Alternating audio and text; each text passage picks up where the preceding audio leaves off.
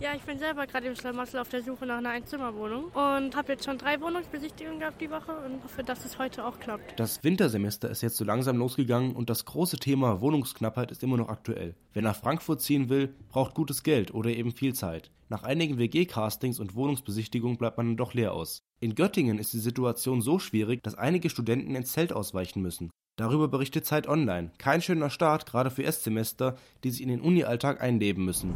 Auf einen Studenten kommen in Göttingen gerade einmal vier Einwohner und 2000 Stellen lang ist die Warteliste des Studentenwerks. Ist die Situation hier in Frankfurt auch so krass? Ich fahre zum Studentenwerk und spreche mit Katrin Wenzel.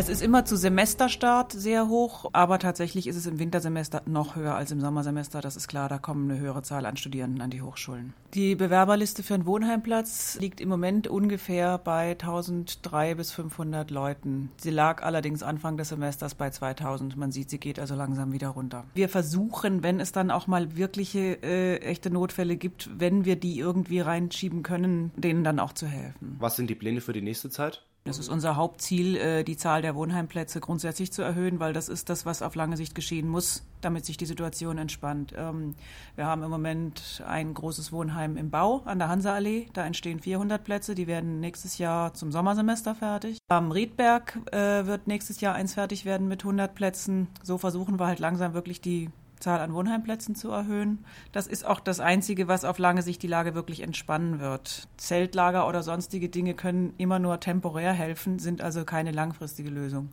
Auch auf dem Campus ist das Thema im Gespräch. Es gibt zwar schon ziemlich viel, aber es ist einfach total überteuert. Also unter 400 Euro ein WG-Zimmer gibt es nicht und selbst da gibt es noch über 100 Bewerber. Ich habe ein paar Freunde, denen das halt relativ schwer gefallen ist, die dann erstmal bei Verwandten wohnen mussten, relativ weit weg. Offenbach habe ich jemanden, der da wohnt, Darmstadt kenne ich jemanden, der da wohnt. Also jeden Tag mindestens eine Stunde. Wer also auf den freien Wohnungsmarkt will, der muss sich auf Einschränkungen oder eben höhere Mietpreise gefasst machen. Im Zelt oder im Container muss aber niemand das Studium beginnen. Katrin Wenzel. Unser Ziel lieber selber wirkliche Wohnheimplätze errichten oder eben die Bevölkerung so heftig wie möglich bitten, den Studierenden noch Wohnungen zur Verfügung zu stellen. Und die Studierenden bitten, dass sie zumindest für die Anfangsphase auch mal aus Frankfurt rausgehen und äh, ins Umland gehen.